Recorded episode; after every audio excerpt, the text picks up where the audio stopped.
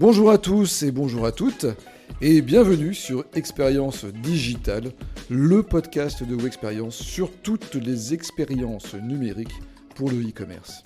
Aujourd'hui, pour en apprendre un peu plus sur le UX et l'écriture UX, sujet tendance en 2022, j'ai le plaisir de recevoir avec nous Gladys Diandoki, qui est consultante indépendante, experte UX bien sûr, et autrice de UX Writing, paru aux éditions Erol.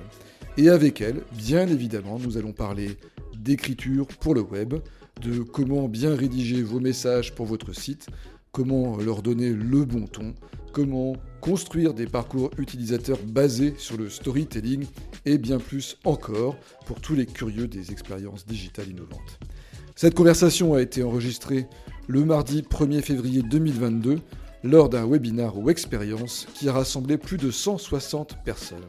Expérience digitale épisode numéro 16. Allez, c'est parti. Euh, bonjour Gladys. Bonjour Olivier. Merci pour l'invitation. Bah écoute, euh, moi je suis. Merci aussi à toi d'avoir accepté de, nous rejoindre, de participer à ce, à ce webinar. Euh, donc on avait 250 inscrits, et je ne sais pas combien il va y avoir de participants, mais ça, fait pas mal de monde, donc je suppose que ça va être assez interactif aujourd'hui. Euh, Gladys, donc moi je suis ravi de t'accueillir euh, sur ce webinaire puisque tu es l'auteur euh, d'un livre donc qui est déjà sorti hein, sur l'UX Writing. Et donc, comme je viens de le dire, mais je me répète, il s'appelle UX Writing, tout simplement. on peut le trouver aux éditions Erol. Et puis, je précise d'ailleurs qu'on fera gagner ce livre, alors je ne sais plus comment, honte à moi, je ne me suis pas renseigné. C'est sur Twitter. C'est sur Twitter. On a fait un concours, donc il y aura un gagnant du, livre euh, que j'ai commencé à lire et qui est vraiment très très intéressant. Euh, franchement, j'ai appris beaucoup de trucs et c'est pas tous les jours honnêtement que, que j'apprends des trucs en UX parce que j'en ai lu. C'est pas pour me vanter, mais j'ai lu pas mal de bouquins et à force, on retombe toujours un petit peu sur la même chose. Là, euh, franchement, j'ai été surpris, donc c'est plutôt une très bonne chose. Euh, ça, commence bien. ça commence bien, ouais. Euh, Gladys, alors, euh, on va parler un peu de toi euh, avant de démarrer vraiment l'interview. en fait, tu viens pas vraiment du monde de l'UX au départ, hein. tu viens plutôt du, monde de la communication et des, médias, hein, c'est ça? Ouais, moi j'étais attachée de presse. En fait, à la fin, je manageais des attachés de presse et des, community managers. Mais moi, je viens de l'agence. je travaillais donc dans, des grosses agences, souvent anglo-saxonnes, où on travaillait principalement. Moi, en tout cas, mon secteur, ça a toujours été la tech mais j'ai travaillé pour euh, des, gros acteurs euh, de la tech ou, des startups euh, américaines ou françaises. Donc voilà. Mais effectivement, je viens, je viens des relations presse, je viens du contenu, je viens du storytelling. Et du coup, on va mieux comprendre pourquoi tu t'es intéressé à l'UX Writing ensuite. Et bah justement, d'ailleurs, c'était ma question suivante, c'est comment, comment on passe de ce monde-là, de la communication et des médias, au monde de, de l'UX? Qu'est-ce qui t'a Qu'est-ce qui t'a donné envie de, changer en fait de carrière? Euh, En fait, ce qui s'est passé, c'est que à un moment donné, je me suis mise en freelance et, j'ai eu la chance d'avoir, comme j'étais toujours euh, ben, dans la tech, hein, j'ai eu euh, la chance de travailler pour un acteur des RH, une, boîte qui place des profils en, Enfin bref, un de mes clients qui a été dans les RH et dans l'innovation. Et, en fait, pour trouver des sujets à raconter pour, dans le cadre de la relation presse, j'ai pu travailler avec leurs différents experts et faire des entretiens, en fait, comme on fait euh, des entretiens utilisateurs, euh, ce qui m'a permis, en fait, de découvrir l'UX. je connaissais pas l'UX Writing, clairement. mais à un moment donné où je commençais un peu à m'ennuyer sur le type de client que j'avais, bah, comme j'avais un peu d'argent à investir, j'ai fait des formations et en fait j'ai fait une formation en UX design. et il se trouve que euh, j'avais envie de faire le switch. Donc euh, voilà, j'ai commencé à faire mes formations en UX design. En l'occurrence, moi, je les ai fait euh, au laptop. J'en ai fait plusieurs. Et, finalement, l'UX writing, c'était une ligne sur, sur la slide, sur une slide. Mais j'avais pas plus d'informations que ça. Mais j'ai fait mes formations comme si j'allais être UX designer. Et ce qui s'est passé, c'est que concrètement, j'ai juste eu. Enfin, vous savez, quand, quand on commence à, postuler ou à faire des projets, bah, c'était évidemment plus facile. Ma zone de confort, c'était le contenu. Donc, c'était beaucoup plus facile de, prendre, de faire attention à ça. Et, surtout, le deuxième point, c'est que quand j'ai commencé à, chercher des missions, comme je n'en trouvais pas forcément en freelance, bah, il fallait postuler, donc montrer son portfolio, etc. Et, et finalement, l'UX Writing, je, je l'ai plus vu comme un élément stratégique à ce moment-là. Je me suis dit, bon, j'ai fait mes formations du UX design, mais je cherche tout le temps des UX UI et clairement, je ne serai jamais UI. Euh, et si j'avais l'UX writing à côté, euh, bah, peut-être que ça me donnerait une corde à mon arc. Et en fait, j'ai commencé à explorer ce sujet concrètement comme ça. en lisant tous les livres qui existaient, en faisant des interviews. J'avais commencé à faire des interviews sur Medium. Et, j'ai eu la chance finalement de, tomber au bon endroit au bon moment. Et on m'a donné ma chance sur un projet. Et, à un moment donné, j'ai acté que ce serait plus ça ma partie que UX designer. D'accord, très bien. Alors justement, on va peut-être en parler un peu de ton expérience UX designer. Tu es passé chez, chez Renault, je crois que c'était une, une, de mmh. tes premières missions. Mmh. et tu y es resté un certain temps, si j'ai bien compris. Qu'est-ce que est-ce que tu peux nous dire un petit peu ce que tu as fait chez Renault pour qu'on comprenne bien euh, En fait, chez Renault, on m'a appelé, enfin, clairement, la mission, c'était vraiment de, de l'UX Writing, mais euh, c'était un peu de l'exploration. Je pense qu'ils savaient pas exactement, enfin, ils avaient des besoins, mais en même temps, c'était pas très clair. Et puis, en plus, l'équipe qui, la première équipe, puisque j'ai fait deux projets, la première équipe qui m'a qui m'a embauché, c'était l'équipe content. Mais finalement, j'étais, je venais du content et on m'a bombardé dans les équipes du UX design. Donc c'était un peu complexe aussi parce que voilà, dans ces structures-là, il y a il y a des départements, etc. Donc c'était un peu compliqué. Mais en tout cas, j'ai eu la chance de travailler sur plein de choses, euh, de plein de, plein de projets. Comment euh, euh, on, vend une voiture en ligne, ça c'était un gros sujet. comment, je sais pas, j'ai travaillé sur My Renault, c'est une application en fait qu'on utilise tous les jours pour pour savoir par exemple si on a une voiture électrique, est-ce que où en est ma batterie, enfin ou l'utiliser au quotidien concrètement pour acheter des choses, acheter des, certificats, enfin plein de choses. Mmh et, et c'est hyper intéressant en fait d'être entre cette application et le véhicule, parce que j'avais beaucoup à travailler avec les gens qui sont dans la voiture aussi, pour s'assurer qu'on utilise les mêmes termes, s'assurer qu'on dise la même chose, qu'on parle de la même manière, et puis travailler tous mes produits, et puis évidemment avec plein d'autres équipes, le CRM, euh, le SEO, pas, pas pour mettre du SEO dans, dans les expériences, mais en tout cas prendre des décisions et, et, faire de la recherche et changer un peu les choses dans ce type de, dans ce type de structure. J'imagine que ça a été extrêmement euh, formateur. Et d'ailleurs euh, aujourd'hui on peut préciser aussi que tu donnes des, des cours à l'école des Gobelins à Paris, toujours sur le même sujet, l'UX Writing, c'est ça? L'UX Writing et en fait je donne aussi, là maintenant je donne des cours aussi à la Sorbonne Paris 13 euh, de, et au Gobelin euh, sur l'inclusion et, euh, et, une petite partie d'accessibilité. C'est plus de l'intro à l'accessibilité puisque j'ai pas suffisamment de temps. Mais, mais voilà. Donc, donc ça fait beaucoup de choses en tout cas. alors on va arriver au sujet qui nous préoccupe et qui nous intéresse tous. Enfin je l'espère. On va parler du X-Writing. Alors déjà, première question toute bête, mais c'est quoi le X-Writing Moi j'étais surpris honnêtement quand j'ai lu le livre. Je m'attendais à quelque chose et puis j'ai eu autre chose. Alors, est-ce que tu peux nous dire un peu Peut-être tu devrais me dire à quoi tu t'attendais avant. oh bah, euh, ça c'est pas, ça va pas intéresser les gens, mais plutôt, euh, toi, quelle est, quelle est, ta définition en fait de ça? Parce qu'en français on traduit ça par écriture UX, euh, littéralement, mais en fait ça, finalement ça veut pas dire grand chose. alors moi je vous donne ma définition, mais c'est un peu le fruit de ma recherche. et juste, peut-être qu'avant de vous donner la définition, moi, ce que j'ai souhaité faire, c'est parler avec les personnes qui font ce métier. Euh, c'est pas un livre, euh, c'est pas ma pensée. Enfin, bien sûr, il y a des moments où je donne aussi un petit peu mon avis, parce qu'un livre, c'est aussi une perspective. Mais, mais malgré tout, j'ai été interroger les gens qui font ça depuis dix ans, des fois un peu plus, mmh. des fois moins aussi. Oui, parce que je précise, c'est un, un, livre, effectivement, on sent que tu es allé voir beaucoup de monde en fait pour, pour l'écrire, ce qui est assez d'ailleurs inhabituel, puisque souvent des livres, je pense notamment aux livres chez Erol, c'est des livres assez didactiques, assez verticaux. Là, on sent qu'il y a une, une volonté de, de, retirer du savoir de tous les gens qui travaillaient dans, dans ce domaine-là et dans plusieurs domaines à la fois du, du marché. Bah, en tout cas, moi, mon éditeur a accepté que je ne sache pas tout. Et, clairement, mon livre, ça a été un, pour moi, c'est un livre de recherche. c'est un livre où j'ai été explorer mon métier. Il y avait ce que je savais au moment où je l'ai commencé, et il y a tout ce que j'ai appris en allant échanger avec les, les personnes. Et c'est vrai que ça vient de mon biais. Moi, je viens de, enfin, j'étais attachée de presse, mais mais je travaille avec des journalistes et ma manière d'appréhender les choses, c'est exactement la même que celle des journalistes. Donc, c'est plus une approche journalistique, ce travail-là. En tout cas, c'est c'est ce que moi j'ai été voilà euh, le premier chapitre que j'ai écrit, c'est pas le premier chapitre que j'ai écrit, mais la recherche que j'ai faite en premier, c'était sur l'inclusion en l'occurrence. Et, euh, il se trouve que j'étais au bon endroit au bon moment. Euh, on était dans des discussions et on, nourrissait ce qui se passait avec la mort de George Floyd. et on essayait de comprendre quels étaient nos impacts quand on fait du design. Enfin, quel était notre impact, etc. Et en fait, j'ai commencé à lire plein de choses. J'ai commencé à aller faire des entretiens avec un certain nombre de personnes. Et c'est pas exactement ce que vous avez là, parce que je pouvais pas dire tout ce que j'avais envie de dire dans ce chapitre, en tout cas pas aujourd'hui, mais, Mais, mais voilà, ça a été plus un travail de recherche et d'exploration. en tout cas, moi, c'est comme ça, c'était mon approche. Mais alors, pour te donner une définition. Allons-y, oui. la définition, pour moi, en tout cas aujourd'hui, moi, je parle plus content design que UX writing, considérant que l'UX writing est une compétence du content design. donc, en gros, notre travail, ça va être de penser l'expérience. En fait, on part d'un problème utilisateur, exactement comme un designer que je vais appeler visuel, mais c'est pas un gros mot, parce que si nous on design du contenu, ben, en fait, on va travailler nos complémentarités. Mais on va penser l'expérience d'un point de vue narratif. comment je séquence mon expérience? Qu'est-ce qui se passe au début? Qu'est-ce qui se passe au milieu? Qu'est-ce qui se passe à la fin? Pourquoi ça se passe de telle ou telle manière? Quelles informations je vais distiller à quel moment? C'est pour ça qu'en fait, ce qu'on va faire, en fait, on va à la fois utiliser nos compétences narratives, euh, mais aussi enfin, faire de la hiérarchie de l'information.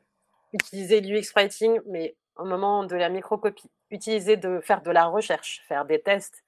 Euh, enfin, en fait, tout ce que fait un designer, concrètement, euh, mais avec un autre prisme. En fait, notre, vraiment, notre compétence, ça va être de regarder le parcours en mettant de l'émotionnel quand il faut, en, faisant, en mettant de l'empathie quand il faut, Quelqu'un, quelqu'un, c'est une copine, euh, Zaliata, euh, a résumé mon livre en disant Mais quand j'ai lu ton livre, euh, je me suis rendu compte que c'était l'UX Writing, c'est un peu la revanche des sciences sociales. Et en fait, j'ai trouvé mmh que c'était une bonne mmh image. Oui, en fait, on va remettre de l'humain dans tout ce qu'on fait, de la conversation dans tout ce qu'on fait, de l'empathie, de la psychologie. voilà. mais tout ça en utilisant des règles narratives mmh. qui existent déjà. On a, clairement, on n'a pas tout inventé, même on a peut-être réinventé. Moi, ça m'a fait beaucoup penser au métier de concepteur-rédacteur qu'on utilisait pas mal euh, dans le web à une époque. Euh, le terme a un peu disparu, mais finalement, on a l'impression que cette approche de content design, comme tu dis, c'est vraiment se dire, euh, c'est de rajouter du storytelling finalement à l'expérience utilisateur. C'est un peu ça. Ouais, en tout cas, à minima, si c'est pas du storytelling, c'est à minima un dialogue qui ressemble à une vraie conversation. Parce qu'à des moments, on va te poser des questions, à des moments, on va te, te demander de prendre une décision. mais on va, on va te parler comme on te parle dans la vie, en fait. On va pas on va pas comment en fait quand on va pas commencer à te mettre des écrans et te dire réécris-moi ça ça c'est on me l'a déjà fait hein, et pas qu'une fois. Mais clairement vous avez vous aurez jamais l'expérience optimale en faisant ça. C'est comment on l'a construit ensemble comment on raconte les choses et c'est remettre du sens avant de poser des écrans. Et je sais que plein de designers le font hein. je tu vois je il n'y a pas il a pas que nous. Il y en a qui, qui le font déjà et qui peuvent aller plus loin avec le livre ou en tout cas en utilisant certaines des techniques que nous utilisons mais c'est vrai que nous, ben, notre perspective fait que c'est euh, un peu plus inné. Mais alors euh, concrètement, comment ça se passe? Comment travaille le content designer? Alors j'imagine qu'il travaille très en amont des, projets. Euh, comment il pose les comment il pose des idées? Alors il fait pas de maquette, du coup il, écrit des, scénarios, il fait des storyboards. en fait, il y a, plein plein plein de techniques que clairement je, cite dans le livre. Il y en a. en fait, on va travailler en binôme. En fait, c'est là où tu as parlé du, du concepteur-rédacteur et DA en fait, ce binôme qui avait un peu disparu, euh, en tout cas qui a disparu clairement dans l'expérience produit, bah, c'est un peu, euh, ça revient là. Euh, c'est un peu la même, la même idée. C'est on va travailler ensemble, poser des méthodes ensemble. Alors après, il y a plein d'exercices. Enfin, ça dépend vraiment du problème qu'on a à résoudre. Mmh. Mais un, un, tout bête, ça va être faire du jeu de rôle. et donc, on peut, entre nous ou avec des personnes externes, peut-être même avec des utilisateurs, on peut, par exemple, commencer à, faire euh, différents scénarios et commencer à les jouer et commencer à organiser euh, la conversation en fonction de ce qui est important. Tu vois, quand on arrive dans une salle, on se dit bonjour. Quand on, quand on termine, on se dit au revoir et peut-être qu'on se dit plein d'autres choses. Mais mais il y a plein de choses des fois qu'on voit plus dans, dans les expériences qu'on va retrouver là si on commence à remettre du sens ou si on commence à, à concrètement faire ce qu'on voit dans la vie. Hein on, se dit bonjour, on se dit au revoir, on se dit des choses. Euh, si tu as besoin de mon aide, ben, je te pose une question où tu vas me dire ce, dont tu as besoin et, en fait, je vais te répondre en fonction. Ah, alors, ce que, je perçois, moi, ce que je perçois, c'est que finalement, c'est une forme de réhumanisation. Alors, j'aime pas ce terme-là parce qu'il est un peu galvaudé, mais euh, tout de même, euh, une forme de réhumanisation de, la façon dont on pense le, parcours utilisateur. C'est-à-dire qu'au lieu de, penser en, en, interaction, en clic, en, effectivement en interface, on se dit, tiens, là, je vais instaurer un dialogue euh, avec euh, mon utilisateur et ma base de travail, ça va, être ça finalement. Ouais, ouais clairement, c'est ça. Et en fait, quand, tu t'es posé la question de comment ça se passe, en fait, oui, on va, on va d'une certaine manière réhumaniser euh, l'expérience. Et quand on va construire les écrans, et ben, en fait, on va essayer effectivement de t'apporter la bonne information au bon moment. prendre en compte la manière dont tu, tu te sens aussi. Et ça, ça j'en parle quand on va parler des stress cases. si je suis hyper stressée, il y, a des il y a des parcours hein, ou des types de produits sur lesquels tu vas gérer beaucoup de tensions, etc. Comment tu réponds? Comment, enfin, voilà, il y a des tonnes de situations et juste se rappeler en fait que les gens vivent avec nos produits. C'est pas en fait, on leur impose pas un vécu. ils vont vivre avec nos produits dans, leur quotidien. Et comment ben, on va les aider euh, à différents niveaux pour leur donner la bonne information au bon moment, euh, comment, enfin, revenir à, l'essentiel, mais surtout les aider dans leur quotidien et pas euh, juste penser que notre produit, il, il, juste, il existe et les gens doivent l'utiliser parce qu'on l'a, on l'a conçu comme ça. Non, ça marche pas comme ça. Et donc, concrètement, c'est une forme de scénarisation de l'expérience utilisateur. Alors, tout à l'heure, tu parlais un peu de, de tests. Comment ça se passe? Vous faites des tests ensuite, une fois que vous avez conçu peut-être un ou plusieurs euh, scénarios, euh, vous pouvez valider ça auprès de, de, panels utilisateurs? Euh, Oui, en fait, la, que ce soit la recherche, la recherche, elle va nous aider à prendre des décisions. Il y a plein de types de recherches différentes, hein, mais en tout cas, l'idée, c'est d'essayer de prendre des décisions, pas, enfin, pas, que ce soit pas un avis personnel, mais que ce soit clairement des décisions éclairées. si je pose ça là, c'est parce que, en tout cas, mon hypothèse par rapport à ce que j'ai appris, ou mes hypothèses, euh, font que je pense que ça, ça peut être pertinent dans tel cadre. Euh, et ensuite, oui, on va aller tester euh, nos hypothèses. Des fois, on va tester l'expérience, donc dans, un test d'utilisabilité classique. Mais en général, je pense que nous, on va faire attention à certains points. peut-être à, des choses qui sont pas claires. moi, je me rappelle de tests où, je voyais les gens qui disaient Oh là là, ça c'est du blabla. Voilà, ben, ça permet de justifier qu'on va devoir beaucoup épurer. ou ça, peut être aussi des tests purement de contenu. on peut avoir le, texte ou l'écran et faire. Il y a le test des surligneurs. Je, cite toujours celui-là, mais en fait, il y en a plein d'autres. C'est quoi le test, des, le test des surligneurs? Je suis curieux. Bah, par exemple, si tu as ton. Ça, peut être ton écran ou un texte sur, disons, du Word, mais on va dire que tu as imprimé ton écran. Et tu vas prendre un, surligneur, disons, rouge et un vert. Et en fait, tu vas demander à la personne peut-être de commencer par ce qui est le plus agréable, donc de, surligner tous les éléments qui sont clairs, qui lui apportent des informations, que la personne trouve bien. Et tu vas demander de la même manière, ensuite, qu'elle surligne toutes les choses pas claires, toutes les choses euh, qui créent de la frustration, etc. Dans un deuxième temps, ce qui est cool, c'est qu'en fait, on évite encore plus les biais, normalement, si on le fait bien. Euh, tu peux demander, alors, il y a, dans le livre, il y a, encore un tout petit peu plus de subtilité si vous voulez aller plus loin, mais tu vas ensuite demander aux personnes euh, de t'expliquer bah, déjà ce qu'elle est bien. Donc, elles vont te raconter ce qu'elles ont aimé, etc. et pourquoi. Et donc, on peut prendre un maximum de notes. Et puis ensuite, si tu regardes bah, les parties qui ne vont pas, on rentre dans le dur, tu vas apprendre plein de choses. Et de la même manière, comme quand on fait tout type de test ou de recherche, ce qui va être intéressant, c'est de regarder les patterns. Donc, il y a peut-être plein de choses pertinentes qu'on va apprendre, mais on va aussi regarder tout ce qui se répète à chaque fois. Et ça va nous permettre d'aller corriger des choses. Mais moi, je, sais que je me rappelle, euh, j'ai fait un jour ça euh, sur un écran. C'était un nouvel usage et j'étais pas super claire euh, sur ce qu'il fallait faire. Enfin, je l'ai fait, j'ai fait mon écran, mais, mais j'avais besoin d'itérer encore. Et, je l'ai fait et ça m'a permis en fait de, préciser plein de points et, d'aller vers plus de clarté, en tout cas sur, sur mon écran et sur cet élément de l'expérience que je voulais tester.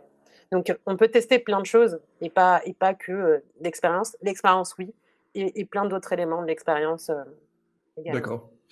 Alors, euh, on va continuer. Euh, on a déjà une question, mais je prendrai les questions un petit peu plus tard. Mais avant de, répondre tout de suite, je voulais, moi j'avais encore une autre question. C'est comment ça se passe alors à partir du moment où on a commencé à, on a validé différents parcours utilisateurs, différents concepts.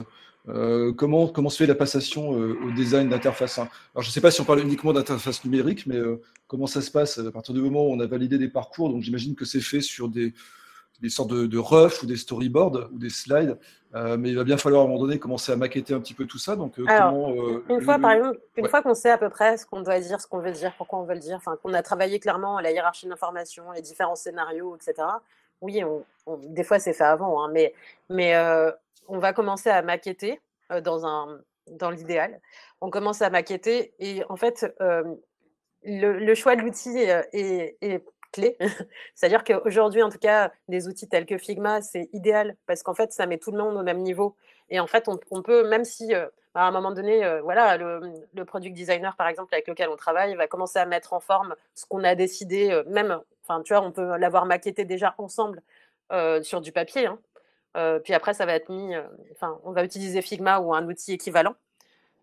Et, et, là, en fait, ben, ça va être soit on travaille ensemble. Moi, je sais que j'aime bien faire du, poser des sessions, des blocs, et, en fait, on travaille ensemble. Et vous allez voir, en fait, moi, souvent, j'ai challengé des éléments. Euh, enfin, je peux être challengé sur le contenu, mais je peux euh, je peux challenger plein d'éléments. Enfin, toute la page, elle est à nous. C'est pas, il n'y a pas de propriété dans l'écran. C'est, on travaille ensemble et, on va se challenger sur plein, plein, plein de points des écrans. et puis voilà, et puis c'est après, et au, fur et à mesure, on va commencer à itérer, itérer, itérer et, et, commencer à, nous aussi, à poser toutes nos techniques. C'est-à-dire que oui, on va avoir un lexique, mais peut-être qu'on a commencé à documenter la manière dont tel, type de composant ou tel type d'élément doit être mis, enfin, dit en l'occurrence. enfin voilà, on peut avoir pris plein de décisions. et c'est là où le design system, qui, après on peut en parler si tu veux, mais en tout cas, c'est là où le design system va être clé. et quand je dis design system, oui, ça va être la voix, le ton dont on nous parle tout le temps. Euh, mais ça va être aussi, euh, euh, bah, nous, on intervient au, niveau éditorial. Est-ce qu'on a travaillé la lisibilité? Est-ce qu'on a travaillé, je sais pas, est-ce qu'on a pris en compte les questions de localisation? C'est peut-être des choses qui vont être vues, en tout cas au fur et à mesure. Mais il va y avoir aussi ben, comment fonctionne tel composant? Est-ce qu'on l'a déjà documenté? Est-ce que c'est un nouveau composant? Si on l'a déjà documenté, comment, quelle est la mécanique normale? Et est-ce qu'elle doit être challengée? Parce qu'on peut aussi challenger des choses.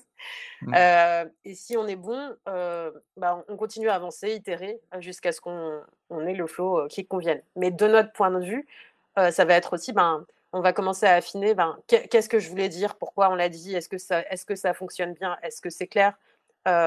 Parfois, il m'arrive souvent, on parle toujours de la relation UX writer ou, UX, ou content designer, product designer il y a aussi la relation qu'on va avoir avec les développeurs, parce que peut-être que ce qu'on veut faire, ben, il va y avoir des mécaniques avec, voilà, si j'affiche ça parce que je veux personnaliser un élément de mon expérience, est-ce que c'est possible? Et là, le dev va me dire, ouais Gladys, tu me demandes trop de choix, ou non, là, je peux pas le faire ici pour telle ou telle raison. Donc parfois, ça va être fait à terme, parfois, c'est pas possible. Donc on va revoir notre copie s'il y a trop d'éléments de personnalisation, mais on a une relation avec plein, plein, plein de gens dans l'équipe. Le content designer, il a un peu un rôle de chef d'orchestre, on dirait, euh, du début jusqu'à la fin du, projet? Euh, En fait, on, a tous nos, angles, euh, la manière dont on va rentrer dans le, parcours. Mais c'est vrai que, en tout cas, je ne pense pas qu'on soit. Enfin, on doit être là, en tout cas, si vous voulez avoir de l'impact dans vos services. Mais en fait, nous, par exemple, on va faire le pont avec plein d'autres. Si, si votre expérience, il y a différents types de produits, bah, on ne va pas parler de mille manières différentes. Euh, les personnes, elles, rentrent dans une expérience. Donc, c'est là où on fait le pont avec le design de service. C'est-à-dire, euh, moi, comme tout à l'heure, je parlais euh, de mon expérience dans l'automobile. bah, la manière dont j'écris, après, ça marche plus ou moins bien en fonction des équipes, mais en tout cas, est-ce qu'on écrit de la même manière dans, le véhicule? C'est la même expérience, tu vois. Non, non, mais tu vois, enfin, si, si on ne fait pas la même chose, si, ben, évidemment, on crée des trous dans l'expérience. Et pareil, moi, il m'arrivait plein de fois à, cette époque-là de, dire à l'équipe de, de copywriter, en l'occurrence de rédacteur web, mais qui, est était plus sur le site, leur dire mais comment vous dites ça? Parce que moi, c'est pas des termes que j'emploie habituellement dans mon service, mais là, je dois l'employer.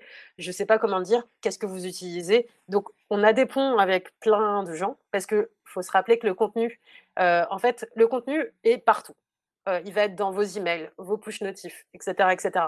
Donc, à un moment donné, tous les gens qui travaillent sur du contenu doivent à minima s'accorder pour avoir une vision commune. Donc, c'est là où je parle de design de service. C'est comme on est dans l'omnicanalité et que le pont entre l'utilisateur et la marque, finalement, c'est toujours le contenu. de j'arrive sur le site, je t'envoie un email, etc. Donc, nous, on a un travail de collaboration à faire, même si on ne parle pas de la même manière dans chacun des canaux dans lesquels mmh. nous sommes. Et quand tu parles de contenu, excuse-moi, c'est, euh, on parle bien de, différents types de contenu. Ça peut être autant de la vidéo que du son, que de l'écriture ou, du visuel. Oui, moi, moi en tout cas, quand on parle contenu, c'est pour ça que le terme UX writer ou UX writing est un tout petit peu réducteur. Euh, combien de fois euh, je vais, enfin, il y a des moments, je me rappelle d'un travail sur une FAQ.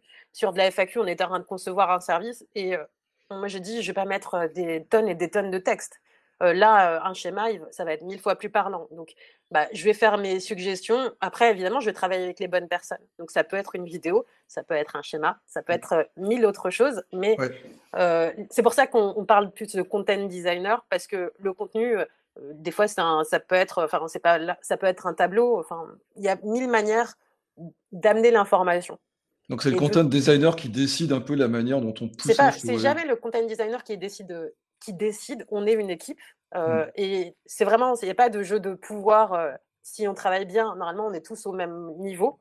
Après, euh, quelqu'un va challenger en parlant avec ses perspectives ou essayer d'améliorer les choses, mais il n'y a pas, il a pas le chef, enfin il n'y a pas de chef, en tout cas pas à ce niveau. Je sais que c'est pas très UX d'avoir des chefs. Mais mais c'est pas non plus UX parce que sincèrement, oui, oui, notre travail compte, mais le travail d'un product designer compte tout autant. c'est juste que on va, comme on n'a pas la même perspective, si tu veux, si moi je suis chef sur ça, il est chef, enfin il ou elle sera chef. Chacun apporte sa pierre en fait, en quelque sorte. C'est des questions de complémentarité. C'est pas des mmh. questions de pouvoir. Mmh. Et en plus, mmh. si on commence à jouer le pouvoir, et, je l'ai aussi vu puisque j'ai vu quand même pas mal de schémas différents, ça marche pas. Enfin, en vrai, à un moment donné, si quand on joue ça, il y a quelqu'un qui lâche parce que ça sert à, à rien et pour moi, le pouvoir, il doit être entre les mains de l'utilisateur. C'est là où on revient à l'UX. Euh, ça sert à rien. Sincèrement, mmh. c'est pas c'est pas ce qui va faire une bonne expérience que d'avoir de gérer l'ego de X parce que X veut voir ça. Est-ce que est-ce qu'à la fin le produit est bien? Souvent non. Donc euh, c'est c'est pas comme ça que ça joue et en fait c'est je pense la pire stratégie. Mais ce n'est que mon avis. Là c'est euh, mon avis. En tout cas, très bien d'avoir dit que l'utilisateur était au centre de tout. D'ailleurs, on va en parler après, on va aborder les questions d'accessibilité et d'inclusivité. Mais moi, je voudrais juste revenir encore sur le livre. une chose qui m'a agréablement surpris, on va dire. Tu parles, tu disais qu'en fait, on pouvait pas concevoir un site et maqueter un site ou une application tant qu'on n'avait pas défini précisément les contenus. Alors moi, j'ai travaillé un certain temps en agence euh, euh, euh, et, souvent encore, beaucoup de, gens qui conçoivent des applications travaillent avec des contenus fictifs, du, du lorem ipsum, des photos de, de, stock d'images, etc. Et toi, tu dis l'inverse, tu dis qu'il faut, il vaut mieux commencer le plus vite possible avec les, vrais contenus. Mais est-ce que c'est pas un peu mettre la, la charrue avant les bœufs? Mmh. alors, il y a plein de manières de bosser, hein. mais le lorem ipsum, ce sera jamais la bonne, jamais ça n'a rien à voir. Et, tu vois, même je le vois avec des personnes qui disent Ah, mais moi, je peux plus travailler sans, sans UX Writer ou sans UX, sans UX Writer, sans UX Writing. parce que, ben, tu, tu, peux, tu peux, enfin, en fait, tu peux dire à quelqu'un Voilà, ça, c'est l'écran et tu rentres ton texte dedans. le trois quarts du temps, et ça, tu peux le dire qu'on soit junior, senior, on, on, vous pète vos écrans tout le temps. C'est-à-dire que, et le, et le problème, c'est que si on arrive en plus trop tard, on va nous dire ah mais non là on n'a plus le temps et en fait on va vous faire concrètement de la merde. désolé je dis crûment mais mais on va vous faire soit n'importe quoi soit on va tout challenger et vous allez on va devoir tout rechanger. donc c'est plus facile de savoir ce qu'on a à dire et de le construire que de faire une jolie maquette où en fait il n'y a aucun sens et où il n'y a, pas, a pas de logique. Où je me rappelle juste un composant sur un, projet dans lequel j'avais travaillé. En fait, c'était pas logique euh, si tu devais vraiment. Enfin, je comprends, les designers avaient construit comme ça et moi j'arrive et, je challenge le truc. Euh, et ben, ça n'a pas été changé parce que c'était trop tard et que ça avait déjà été développé, etc. Ben, ok. Mais est-ce que à la fin, est-ce qu'à la fin c'est bon Le sens prime, euh, les choses qu'on a à dire, à dire prime. Euh, et c'est pas le, le, contenu, le contenant doit servir le contenu, même si on le construit ensemble. Et à des moments, euh, bah voilà. Enfin, pardon, vas-y. Non, mais justement, ça me fait penser à une question. quand on travaille sur un site en plusieurs langues, par exemple, alors je pense à une mmh. langue qui est particulièrement irritante pour un designer, c'est l'allemand, parce qu'on a souvent, l'allemand mmh. donne toujours des, des, phrases très allongées et a souvent des mots très très longs. Euh, justement, euh, est-ce que ça plaide pas d'ailleurs euh, pour travailler en amont sur les contenus? Parce que combien de fois j'ai vu, et je suppose que tu l'as vu aussi, des maquettes qui ont été conçues pour une langue, et puis quand on met de l'allemand dedans, ben hop, plus rien ne fonctionne. Bah, pour l'anglais, qui est déjà très court, voilà. clairement, non mais ça c'est problématique et c'est pas juste le contenu. Enfin, quand je dis le contenu, on est une grande famille et malheureusement des fois la localisation est à la fin. Moi, moi je considère que je ne dois pas faire la localisation, mais en vrai des fois on le fait. Euh, mais il y a des équipes de localisation dont c'est le métier. Et euh, pour avoir fait, j'ai fait un entretien avec les équipes de Deliveroo en l'occurrence là. et elles, elles sont, elles sont là dès le début, c'est-à-dire que durant la prise de brief, elles sont là, elles écoutent tout. Et même pendant la conception, elles travaillent dans Figma aussi et elles font des feedbacks à l'équipe pour dire là, pensez bien à ça. Et elles ont des contenus critiques. C'est pour ça que c'était intéressant d'aller parler à des gens qui sont plus matures sur certains enjeux. Elles ont des contenus critiques tout ensemble et les, équipes de localisation travaillent dans, Figma euh, dans ce cas-là. Euh, et, et, là, ce que j'ai trouvé hyper intéressant, parce que je n'avais pas pensé à euh, permettre aussi à la localisation de travailler directement dans Figma, mais c'est tellement logique. Et, elle me disait, parce que moi je pensais que c'était... Enfin, en fait, elle me disait que les content designers vont leur faire des feedbacks et leur dire, là, là ok, j'entends que ça marche d'un point de vue de la langue, mais nous, on a un problème d'un point de vue design. Donc là, il va falloir que tu... Enfin, Enfin, elles ont, elles ont euh, leurs échanges et c'était hyper intéressant de les écouter euh, me raconter mmh. comment elles travaillent. Mmh. Mais voilà, concrètement, c'est euh, oui, c'est important et c'est important de penser pas juste à nous, content designers, parce que c'est aussi facile de se dire, de, de se dire oui, enfin, on n'est pas Dieu, hein, clairement. C'est penser à l'équipe contenu et voir comment on collabore tous et tout ensemble pour essayer de construire toujours la meilleure expérience. Et si je reprends juste l'exemple de Deliveroo, euh, un truc intéressant qu'elle m'avait raconté, hein, c'est que, en fait, les content designers vont travailler à faire tous les tests d'utilisabilité, tous les tests pour concevoir. Et en fait, chez Deliveroo, comme elle travaille dans Figma, elle me disait finalement, c'est nous qui faisons l'UX writing, donc euh, la LOCA. Et, ce qui était c'est intéressant, c'est qu'elles vont faire des tests, elles, elles vont faire des, de l'AB test pour prendre des décisions, sachant que la structure est déjà posée. Et c'était hyper intéressant en tout cas de voir comment cette équipe euh, à réimaginer aussi le métier et leur manière de collaborer entre elles pour essayer de créer, euh, toujours de meilleures expériences. Donc euh, la localisation a aussi un pouvoir parce que la localisation, si ils n'ont pas la visibilité sur les écrans, sur ce qu'il faut faire, etc., bah, ça peut aussi vous tuer le, produit en fait. Donc on a tous, un, tous intérêt à travailler ensemble du début jusqu'à la fin. D'ailleurs, ça, me fait, ça me fait dire que visiblement, un outil comme Figma, c'est quand même un avantage, euh, on va dire, stratégique à l'utiliser. Hein.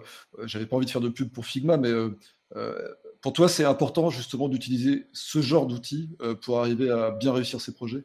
Bah, pour avoir testé le Sketch plus je sais plus quel outil là, où tu dois faire des versions et des versions qui sont jamais consolidées, où plein de choses que tu as modifiées ne sont pas prises en compte.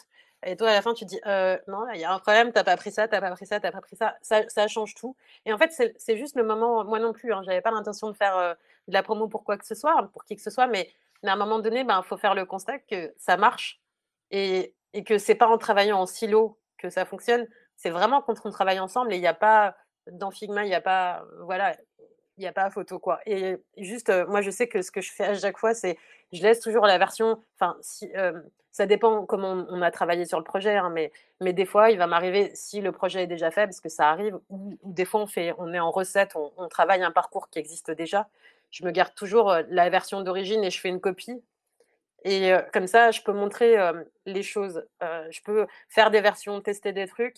Et après, on, voit comment on consolide si on travaille en asynchrone. Mais, mais c'est, ça, franchement, ça a tout changé. Et je sais qu'en tout cas, quand on travaillait chacun sur sa ligne, enfin, et quand il fallait consolider, c'était toujours un, cauchemar, sincèrement. Enfin, mmh, mmh, pour avoir mmh. testé différents outils dans différentes structures, rien à voir. pour finir et avant de commencer à répondre aux questions, parce qu'il y a pas mal de, questions, euh, moi, je suis une entreprise, je suis un entrepreneur, ou alors je suis un start-upper et je veux lancer un, projet. Euh, alors, je connais ou je ne connais pas le, X-Writing, j'en ai peut-être entendu parler, mais euh, qu'est-ce que tu dirais à ces gens-là pour vraiment les, convaincre d'intégrer dans leur démarche de conception l'UX Writing En quoi, finalement, ça vaut le coup? De rajouter encore une personne en plus sur un projet Et quand on dit rajouter une personne, c'est aussi de l'argent à dépenser en plus. on sait très bien que c'est même si on est dans le numérique et qu'il y a de l'argent, c'est quand même pas si facile toujours d'obtenir des budgets pour l'UX. Mmh. Qu'est-ce qui fait qu'aujourd'hui, on peut convaincre quelqu'un de, rajouter cet euh, élément dans, la phase de conception d'une application? Euh, Moi, moi là, c'est mon avis. Hein. Mais clairement, je pense qu'une structure qui n'est pas mature sur l'UX, ça sert à rien. C'est de la perte d'argent et d'énergie. parce qu'en fait, on va se retrouver avec ah j'aime bien ça, j'aime pas ça, non non non. Enfin, franchement, l'impact va être hyper limité. Bon, ça, j'ai dit que c'était mon avis perso. Après, en tout cas, sur une, moi, pour moi, sur une structure, en tout cas, c'est ma manière de choisir mes projets aussi.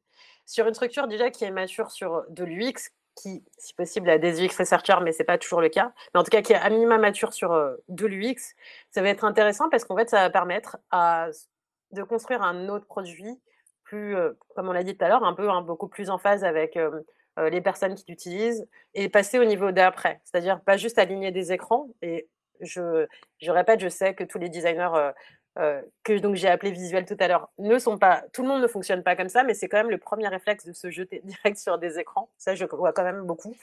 Euh, bah, c'est juste qu'on va, on va commencer à construire. Enfin, quand j'ai dit le, le, sous-titre du livre, c'est quand le contenu transforme l'expérience, bah, ça va permettre de transformer l'expérience, de pas penser en termes d'interface, penser en termes d'expérience où est-ce que je veux emmener les gens, comment je veux les accompagner, comment euh, j'ai envie de, leur montrer que je fais attention à eux ou à elles. Et, c'est là où peut-être, si je prends un, exemple concret, hein, l'inclusion, euh, et moi je parle toujours de langage inclusif, pas d'écriture inclusive, et donc de langage par exemple non sexiste ou dégenré, euh, c'est des choses, moi je dis toujours, c'est le truc le plus simple qu'on peut faire dans une expérience, juste essayer d'utiliser des termes épicènes ou en tout cas essayer d'annuler le masculin générique pour essayer de faire des phrases. En fait, personne n'y voit, ne voit qu'il y a eu un changement hein, en, vrai. Euh, c'est discret. C'est discret. Et, je dis, je dirais, si on n'est pas capable de faire juste ça, euh, juste pour montrer à que ce soit les femmes, les personnes trans, euh, non binaires, que qu'on fait attention à elles ou à eux, en tout cas à ces personnes. Bah, si déjà le minimum on ne peut pas le faire, j'imagine juste sur les questions d'accessibilité quoi. C'est, mmh. si le minimum vous n'êtes pas capable de juste vous poser des questions, des, une question aussi simple que ça, enfin, en général, c'est un peu perdu sur l'accessibilité. Toutes les autres personnes, euh, euh, bah, je suis contente de voir que ça a réagi positivement. Ça réagit bien, oui. Mais en tout cas, voilà. C'est et, mmh, enfin, l'UX writing, enfin, l'UX writing ou le content design, c'est ça en fait. Ça va être, on va réfléchir, on va beaucoup réfléchir.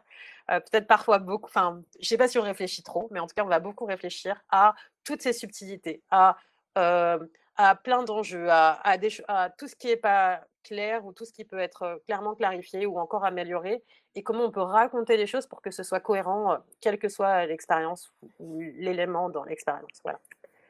Alors, tu as répondu déjà un peu partiellement à ma prochaine question, parce que tu disais qu'en fait, finalement, on ne pouvait pas forcément faire du content design avec des équipes UX pas suffisamment matures. Moi, j'ai une autre question justement par rapport à ça, c'est est-ce qu'on peut faire du content design pour tout type de, de site ou d'application Je donne un exemple très simple, mais parce que je connais bien et que c'est un sujet que, que je maîtrise, euh, sans vouloir me vanter, euh, c'est le e-commerce où en fait on a tendance à répéter inlassablement à peu près toujours les mêmes patterns. Hein. Honnêtement, un site de e-commerce d'aujourd'hui ressemble quasiment comme de Godot à un site de e-commerce d'il y a 10 ans. Ça n'a pas tellement évolué. Euh, Est-ce que le content design peut apporter quelque chose de nouveau, justement, dans des domaines qui sont déjà très figés, justement? Euh, Oui, ben, par exemple, je, moi, j'ai été challengée là sur un test où je suis revenue sur un pattern un peu bébête, mais c'était un test. Hein, mais par, je parlais de commandes. Et en fait, oui, on peut parler de commandes et ça fait le rapport un tout petit peu froid et pas forcément. Est-ce que c'est le plus intéressant? Mais en fait, il y a plein de manières de dire les choses sans vous parler de commandes, juste en vous emmenant peut-être un peu plus dans un univers.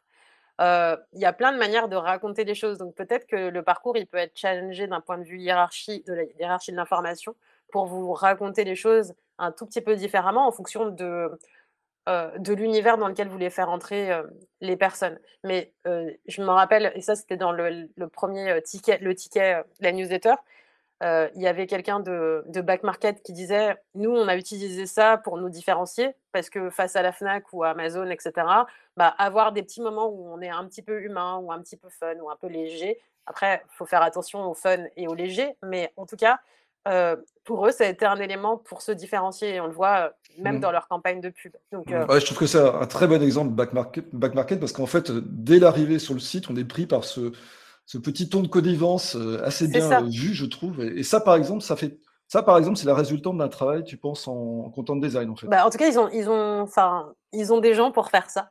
je ne sais pas, des, je ne connais pas l'équipe, mais, mais en tout cas, oui, ça a été un choix d'apporter une couleur différente aussi pour se démarquer. En fait, il va y avoir notre rôle principal, clairement, c'est de faire de l'utile et emmener les gens, mais c'est aussi travailler cet univers. C'est pour ça qu'on travaille. C'est vrai, vrai, que moi, j'aime pas être limité à la voix et au ton, hein, mais en tout cas, c'est aussi pour ça qu'on crée des univers. Et c'est cet univers qui va. Enfin, c'est comme ça qu'on te tient par la main et qu'on t'emmène et mmh. qu'on te dit vas-y, viens, on va le faire ensemble et ça va être bien. Mais la, voix et le ton, ça peut suffire justement à créer une expérience différenciante. Moi, je trouve que ça marche très bien sur Back Market. Mmh. Il y en a d'autres qui, qui, les ont un peu imités, mais c'est pas évident après, de trouver quelque chose qui C'est pour ça que tout à l'heure, je parlais de, de l'humour. Notre travail, on peut faire ça, mais par exemple, c'est là où il faut faire hyper attention.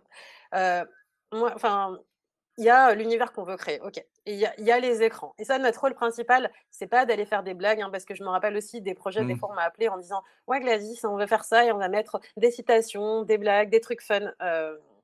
déjà, faites, faites du fun quand la base, elle est faite et qu'elle est bien.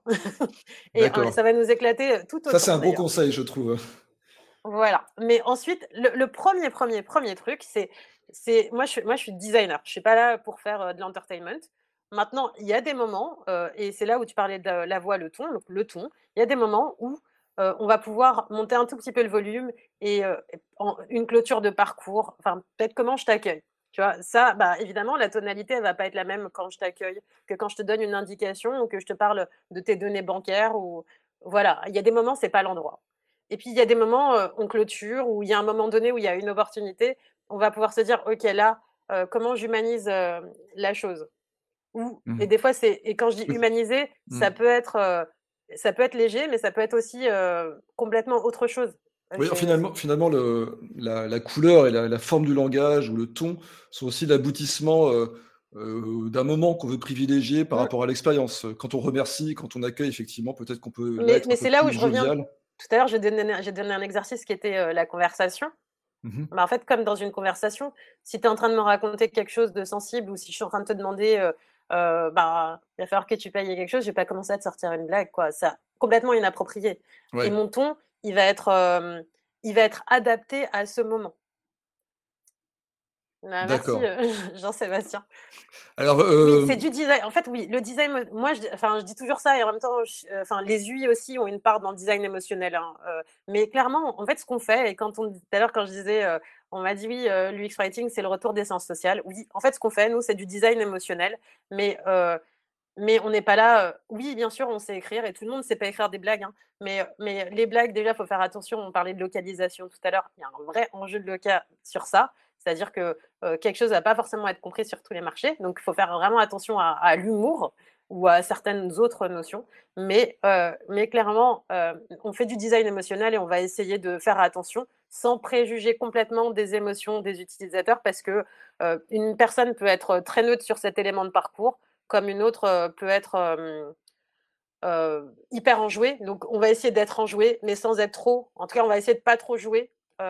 et ça me fait penser à, c'était un exemple dans le design system de Shopify. Ils disent peut-être que pour la première vente, quelqu'un, oui, la première vente, on peut la célébrer. Mais ils disent peut-être que quelqu'un l'aura fait en, une heure et peut-être que quelqu'un l'aura fait en trois mois. Donc, en fait, peut-être que les trois mois, la personne, elle a, lutté. Donc, en fait, il faut juste faire un tout petit peu attention à pas être trop, à pas trop le jouer et être suffisamment neutre pour valider l'action. C'est ce qui est génial, c'est le fait qu'il y ait eu cette vente, pas Enfin, voilà, c'est pas, pas en faire trop et faire juste attention. Ça semble quand même très difficile à, gérer, hein, parce qu'on imagine que les situations sont euh, innombrables, en fait, hein, euh, quand on voit le nombre d'utilisateurs qu'il peut y avoir sur un site. Alors, je le cite à dessein, mais euh, il y a, donc il y a oui SNCF qui est devenu SNCF Connect, hein, mmh. tout le monde sait, qui vient de changer complètement son interface. Et j'imagine quel challenge ça doit être de refondre un site complet comme ça, d'arriver à trouver un ton qui corresponde à des millions et des millions d'acheteurs, parce que c'est vraiment le cas d'un site comme ça ça doit être vraiment très compliqué, je trouve. Euh, je sais pas. Euh, enfin, de toute façon, il y a, toujours une partie de euh, est-ce que je connais mes utilisateurs? Si vous les connaissez, si vous savez à peu près quel âge, un produit pour euh, des jeunes, allez, on va dire un produit pour ados va pas être le même qu'un produit pour seniors. Et après, vous avez les produits, il y en a plein qui parlent un peu à tout le monde. On peut faire des choix en fonction aussi de à qui on a envie de parler ou qui sont nos utilisateurs demain. Euh, donc il y, a plein de manières de, faire ce travail euh, et de le faire de plus, de manière plus ou moins poussée. Donc j'ai pas envie. Euh, enfin, c'est pas c'est pas une science parce qu'en enfin c'est peut-être une science en tout cas. comme il y a plein d'enjeux, plein de départements, etc. C'est aussi des fois très politique. voilà. Donc Voilà, mmh. c'est désolé, je dis beaucoup voilà là. Mais euh Pas de souci. Euh, d'ailleurs, on va passer parce que je vois que l'heure tourne en fait. Il y a des questions, Si c'est passionnant, il y a des questions et je vais les prendre dans l'ordre chronologique. Hein. Je sais que vous avez voté pour les questions, mais on va être, on va essayer d'être le plus équitable possible. J'ai une première question qui concerne l'accessibilité. Alors, la mmh. question c'est quoi? C'est pensez-vous que ce côté de storytelling ou d'émotionnel peut parfois être un frein à l'accessibilité? Moi, j'ai l'impression qu'il faut toujours s'efforcer de placer le curseur entre une interface très claire mais un peu froide euh, contre une interface engageante mais moins compréhensible. Alors, Gladys. Euh, en fait, quand je dis storytelling, on est, on, fait pas, c'est pas un roman, hein, c'est pas un livre. Euh, voilà, c'est quand même, on est sur des écrans assez simples. même si je suis pas complètement d'accord, puisqu'en fait, si on regarde des gens qui vont utiliser les mêmes techniques que nous et même les pousser encore plus, le jeu vidéo aujourd'hui, eux, ont fait un très gros travail d'accessibilité et ils sont encore plus dans l'entertainment, ils sont encore plus dans le storytelling que nous on ne peut l'être. Donc euh, c'est pas une question, en fait c'est pas la question de, euh, euh, c'est pas le, support ou le storytelling en l'occurrence là le problème, c'est comment on le fait. est-ce qu'on est trop, est-ce en dit trop et est-ce qu'on a pensé l'accessibilité clairement en, premier. voilà. Mais le jeu vidéo c'est le meilleur exemple pour moi en tout cas aujourd'hui. C'est ma ref et c'est là où je pense que s'il y a une V2 du livre vous aurez encore plus de choses, mais plus sur ces aspects-là. C'est que c'est eux qui ont poussé les tests à leur paroxysme. C'est eux qui poussent le storytelling. Ils sont, enfin, vous avez, vous pouvez avoir des content designers, vous pouvez avoir des narrative designers. Vous allez avoir déjà juste sur l'écriture, vous avez plein de métiers, et sur la, partie design, vous avez plein de métiers, et tout fonctionne parce qu'ils ont, ils ont travaillé, ils ont fait en sorte que le système fonctionne. Donc c'est pas, voilà. Mais donc c'est pas le storytelling. Et sur la question de l'accessibilité, euh, bah, si on a bien conçu, moi, moi par exemple, en tout cas, mon parti pris, ça va être souvent d'essayer de relire mon texte ou de, de, de, le tester, mais et on peut tester hein, avec des personnes en situation de handicap, euh, quel qu'il soit. Euh, là, si je parle de, handicap visuel, je disais ça à mes étudiants la semaine dernière, je leur disais, ils me disaient oui, on a fait un produit, mais comment on fait? Ben, J'ai dit, ben, écrivez tout le flow, toute la conversation, toute la, structure, pas comme si c'était un écran, mais comme si c'était une conversation. Et, vous allez tester, bah, voir si ça marche, si vous avez pensé à tout, si vous avez tous les détails, etc. Donc, il y a plein de manières de tester. Le, vrai problème sur l'accessibilité, c'est de ne pas tester avec des personnes en situation de handicap, c'est pas de faire du storytelling. Clairement, on se trompe de problème sinon. D'accord. Question suivante. Les sciences humaines tiennent une place importante dans le X-Writing. Par conséquent, les études sociologiques, alors les gender studies, les race studies, les disability studies, ont-elles un apport dans le X-Writing euh, bah oui, sur les questions d'inclusion. Euh, j'en parle quand même pas mal. Euh, en tout cas, pas mal. Pas, pas autant que je voudrais, mais mais il y a peut-être un deuxième projet où j'en parlerai plus. en tout cas, oui. C'est-à-dire que il y a plein de termes validistes, par exemple. C'est fou, c'est schizophrénique, c'est purement validiste. c'est des termes qu'on ne veut pas mettre, même si ça donne l'idée. Il y a des manières autres de dire la même chose sans aller attaquer ou en tout cas blesser des gens. Euh, la question du genre, euh, bah oui, si vous dites euh, madame, monsieur partout, même si on ne dit pas trop, mais il y a plein de moments où en tout cas vous allez pouvoir utiliser des choses. Moi, moi ce que je dis, hein, clairement, c'est. Il y, a, plein de manières de faire inclusif en le faisant de manière transparente en plus, donc c'est parfait et c'est le mieux. mais il y, a aussi. en fait, il y a plein de manières de blesser vos utilisateurs. Il y a plein de manières de les emmener chez vous. Si vous voulez les emmener chez vous, quand vous faites de la recherche, en l'occurrence, c'est ne faites pas juste de la recherche sur vos produits ou vos besoins produits, faites aussi de la recherche sur les personnes, enfin sur différentes typologies de personnes et d'expériences. Et je sais qu'il y a un, exemple que je cite tout le temps, tout le temps, mais, mais en même temps, je trouve que c'est un des plus parlants. c'est quand moi, Gladys, j'ai mes propres problèmes, hein, mais, mais voilà, quand je vais dans des toilettes publiques et que je veux me laver les mains, je l'ai cité plein de fois, mais au moins il marche toujours, et que je veux juste me laver les mains, hein, rien de rien de fou, et que ça marche pas. Et, quelqu'un va me dire mais si regarde ça marche, évidemment là ça marche.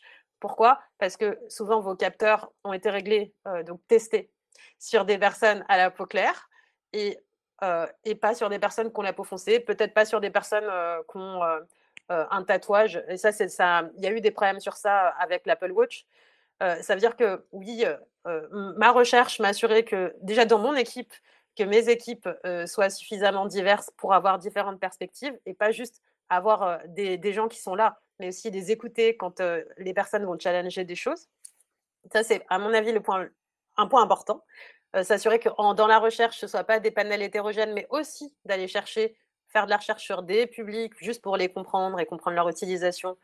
L'électronisme, ça concerne tout le monde. L'illettrisme, ça concerne enfin tout le monde, beaucoup de monde. Enfin, il y a plein, plein d'enjeux sociaux, sociétaux. Allez les explorer en recherche et allez les explorer aussi dans vos tests. donc, assurez-vous d'avoir, de faire des tests avec des personnes sourdes, de faire des tests avec des personnes non voyantes, malvoyantes. et c'est pas la même chose de faire des tests avec des personnes, enfin trans, etc. juste pour voir si dans votre vision de l'expérience, pensez bien à vos biais. en tout cas, si vous avez aussi pris d'autres perspectives, parce qu'on n'a jamais totalement raison. Enfin, on n'a jamais raison. Je rajouterais une chose là-dessus, parce que je suis intervieweur, mais j'ai le droit de rajouter des choses si je veux. en fait, plus on est inclusif, en tout cas, plus on fait attention à la diversité de ces publics, plus on, est, plus on crée des interfaces finalement qui sont utilisables pour tout le monde.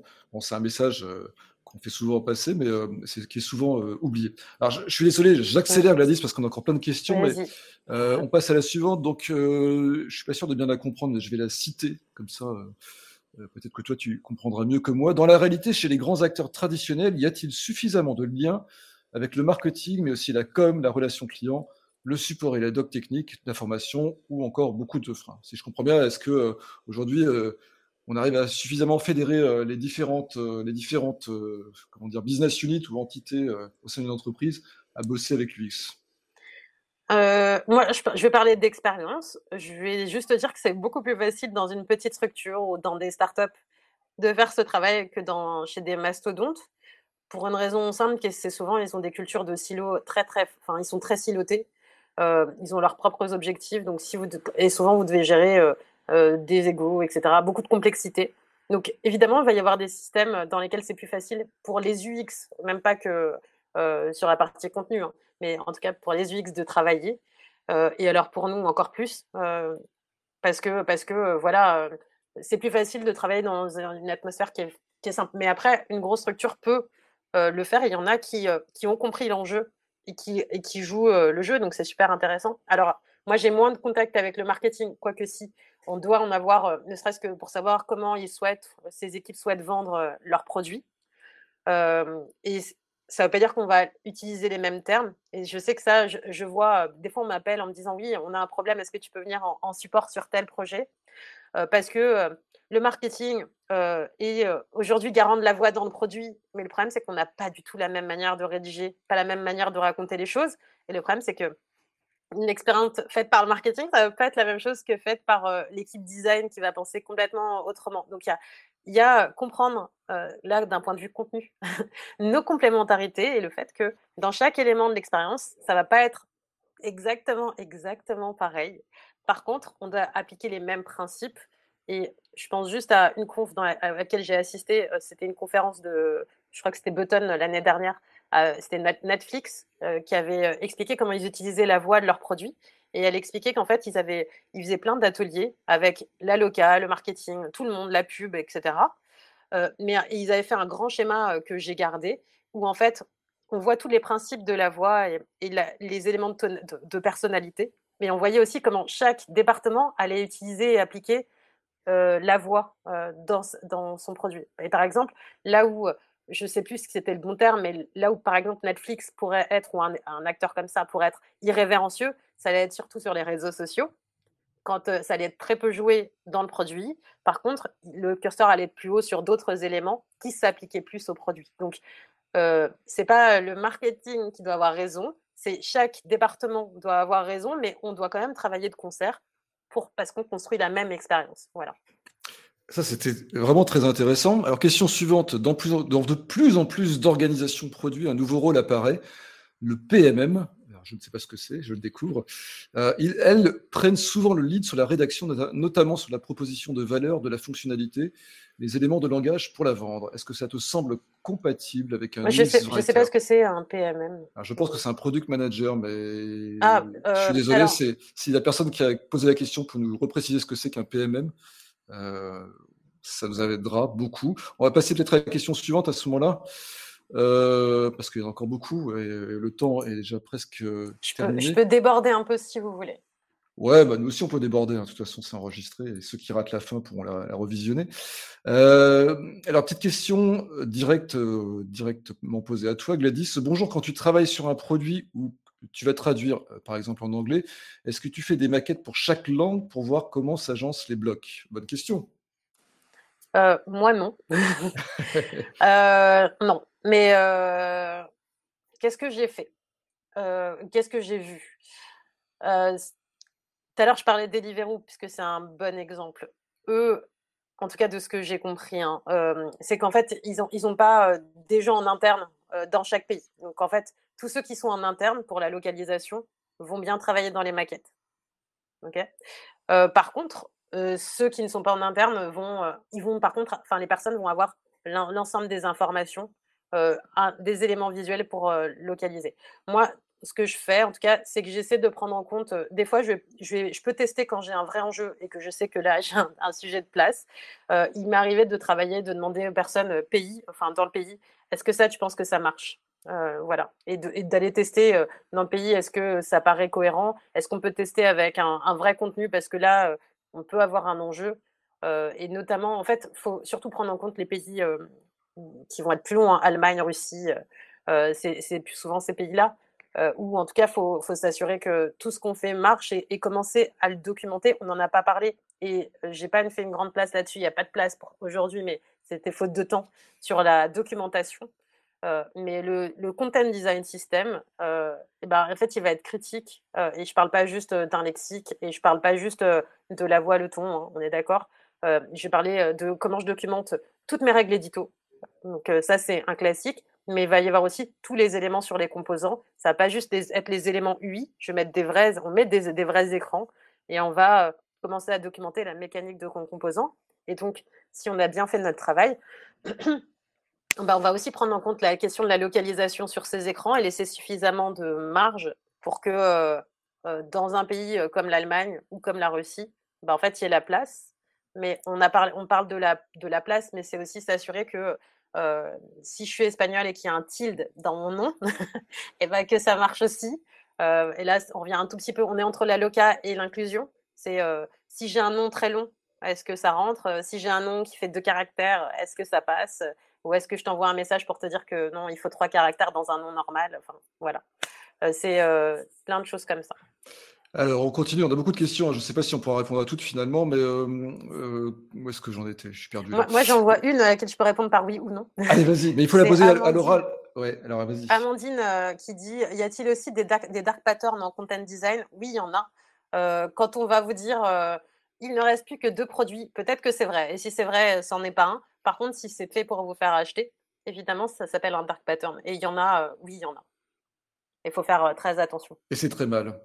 Euh, allez, qu'est-ce qu'on va prendre comme question? Euh, L'UX writing consiste à écrire pour les utilisateurs et faciliter leur compréhension du système ou pour conforter la stratégie marketing? Question classique. On ne fait pas du marketing, donc euh, en fait, voilà. notre, notre, c'est pour ça tout à l'heure je parlais même des blagues. Hein, J'ai dit notre travail c'est de faire un parcours.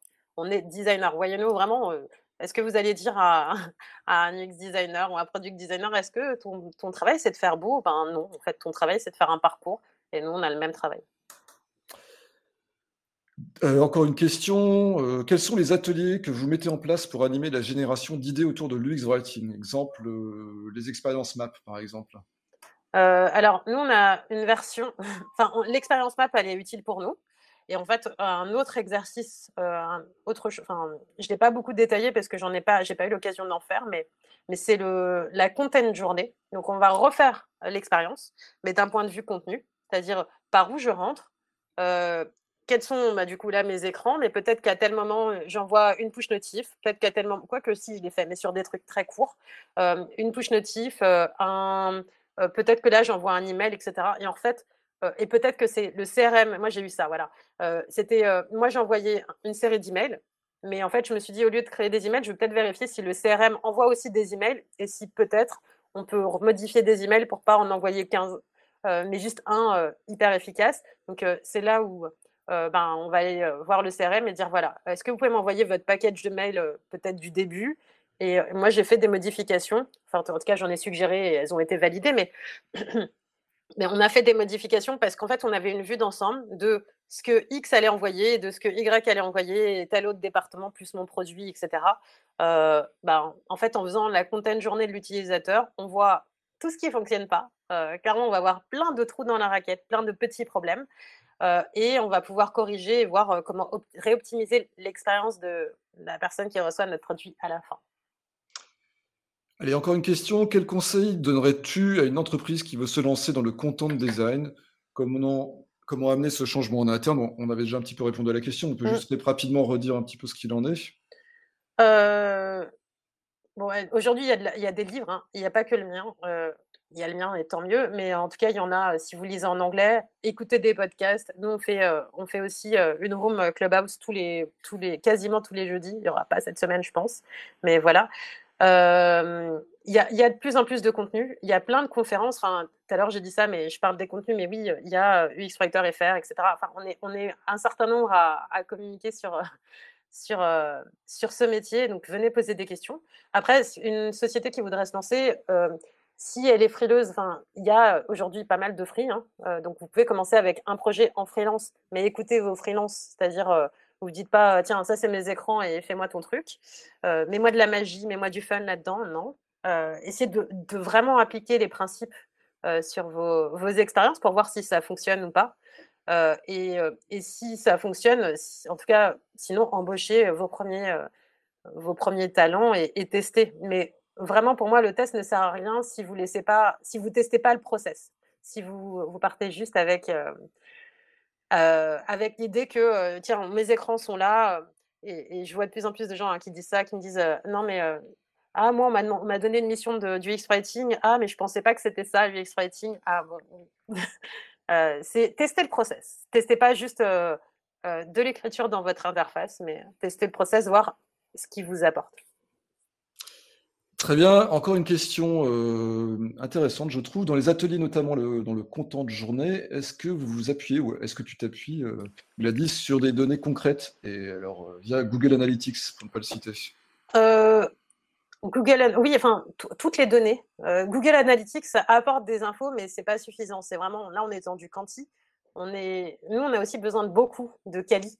Euh, et je répéterai jamais assez, il y a plein de projets où on arrive, on me dit, des fois je demande des personnages, il n'y en a pas, des fois il y en a, mais euh, je suis obligée de refaire de la recherche à côté.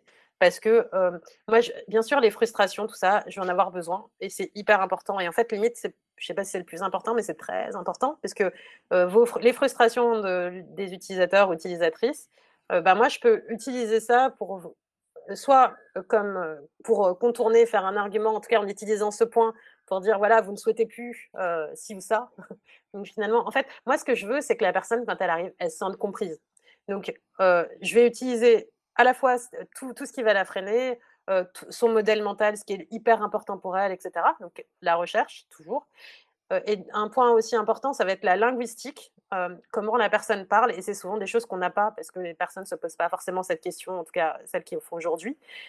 mais moi, la manière dont la personne parle, les mots, les mots qu'elles emploient, etc., ben, ça, c'est aussi les mots que je vais essayer d'utiliser dans mon expérience plutôt que, le jargon métier. Donc, il y, a, souvent, on va aller chercher de nouvelles choses. vraiment, c'est juste une nouvelle perspective de, de l'expérience concrètement. Parfait. Allez, une dernière question, euh, et puis après, on, va, on va se quitter malheureusement. Euh, as-tu, Gladys, des exemples d'un writing réussi dans un contexte de, service public et de communication institutionnelle? En petite remarque, toujours de notre auditeur, bien souvent les institutions ont un ton administratif assez peu humain. Est-ce que c'est vrai ça? Alors, vous avez de la chance, je fais aussi, j'ai aussi une mission chez Betagou, donc je vois ça, euh, je vois donc oui, j'ai l'expérience aussi. J'ai envie de dire que c'est en train de changer. Enfin, il y a une, pour l'instant, il n'y a que moi et moi, je suis dans une équipe transverse, donc je ne suis pas sur les projets au quotidien, mais en tout cas sur les quelques projets sur lesquels j'ai la chance de travailler. en fait, souvent, on fait des cas. Moi, je fais beaucoup de cas. Et, ça permet ensuite de les partager globalement avec la communauté pour essayer de changer les choses. Mais aujourd'hui, je sais, j'ai pas vu de travail. Enfin, en tout cas, c'est à moi en l'occurrence, mais à nous de commencer à, essayer de changer les choses dans les produits même du service public. Euh, mais je pense qu'aujourd'hui, c'est vraiment la question de, la majorité des gens ne savent pas. Et je pense que le service public a les mêmes problématiques que le privé. C'est-à-dire que si vous ne savez pas comment faire, ben, bah, vous faites comme vous pouvez avec les compétences que vous avez. Donc c'est plus ça le sujet aujourd'hui. Donc je pense qu'il faudrait beaucoup du X-Writer. Et, dans le service public, il y a au UK, c'est vraiment un modèle, hein, UK.gov. Enfin, en tout cas, l'équipe de il y a une vraie équipe de content design pour le gouvernement en Angleterre. Et ils font un travail, enfin, c'est un modèle dans le service public à plein de niveaux. Et, d'ailleurs, euh, la personne qui a créé Content Design, euh, qui a écrit le livre Content Design, mais qui a aussi une agence qui s'appelle Content Design, elle vient du gouvernement, elle a travaillé dans ses équipes. C'est, enfin voilà, vous pouvez regarder ce qu'ils font, c'est top. et en France, on a besoin d'un tout petit peu plus euh, de personnes, je pense. Très bien. En tout cas, de, l'inspiration qui vient du, Royaume-Uni, c'est toujours bon à prendre. Mm. En tout cas, voilà, on est arrivé au bout. Merci beaucoup à tous de nous avoir écoutés. Gladys, Diandoki, donc tu es l'auteur de EX Writing, je le rappelle, aux éditions Erol. Je te remercie énormément d'avoir bah, d'être venu, d'avoir répondu à toutes nos questions, d'avoir pris le temps. Et voilà, expérience digitale épisode numéro 16, c'est terminé. J'espère que ça vous a plu et que vous avez passé un bon moment en notre compagnie et euh, que, ça vous aura donné envie de revenir nous écouter. Bien moi en tout cas ce que je peux vous dire c'est que je serai là à nouveau pour un prochain épisode avec une nouvelle euh, invitée mondialement connue puisqu'il s'agit de Célia Audan, grand expert UX, ex-UX designer pour Fortnite, le jeu aux 40 millions de joueurs. Et avec elle nous parlerons design bien sûr mais aussi euh, éthique, accessibilité et même un peu de métavers. Alors en attendant, pour ne pas vous ennuyer, ce que je vous propose, c'est de nous suivre, si ce n'est pas déjà le cas, sur nos comptes Twitter et LinkedIn, afin de ne pas manquer une miette de tout ce qu'il y a à savoir sur les expériences digitales d'aujourd'hui et de demain, de France et de Navarre et de partout ailleurs dans le monde où il se passe quelque chose d'intéressant à ce sujet. Alors bonne journée à vous, bonnes expériences digitales et euh, à très bientôt sur notre podcast. C'était Olivier Sauvage, fondateur et directeur de WeExperience, agence spécialiste des meilleures expériences digitales pour le e-commerce online. Ciao et à bientôt. Bye bye.